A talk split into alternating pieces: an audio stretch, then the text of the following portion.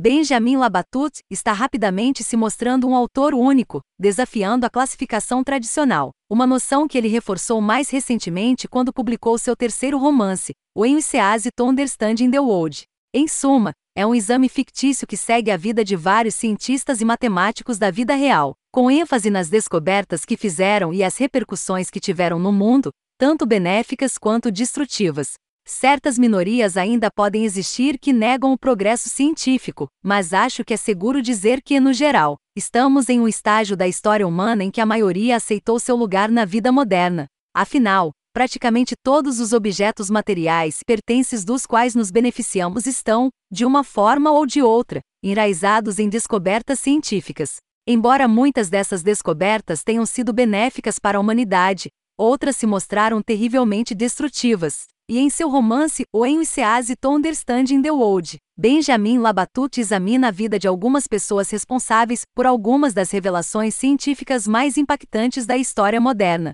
Este é um romance que certamente não se presta a um exame tradicional, sendo mais parecido com uma antologia de contos estreitamente unidos por seus temas e pelo fato de seus protagonistas serem figuras históricas reais. Não há uma história abrangente real, por assim dizer, em vez disso, é mais uma exploração fictícia das pessoas que são em grande parte responsáveis pelos avanços tecnológicos que a humanidade conseguiu fazer. Mais precisamente, ele coloca seu foco no grande dilema que vem de ser um gênio, a questão de saber se a descoberta de alguém será ou não usada para o mal, e a responsabilidade moral que isso coloca em seus ombros. Além disso, pensei que Benjamin Labatut fez um trabalho igualmente respeitável quando se tratou de examinar o imenso fardo moral de fazer os tipos de descobertas que podem causar estragos e reivindicar milhões, se não bilhões de vidas. Ele nos mostra como vários gênios ao longo da história lidaram com isso e o racionalizaram, criando alguns fragmentos e fragmentos bastante esclarecedores sobre a natureza egoísta da psicologia humana.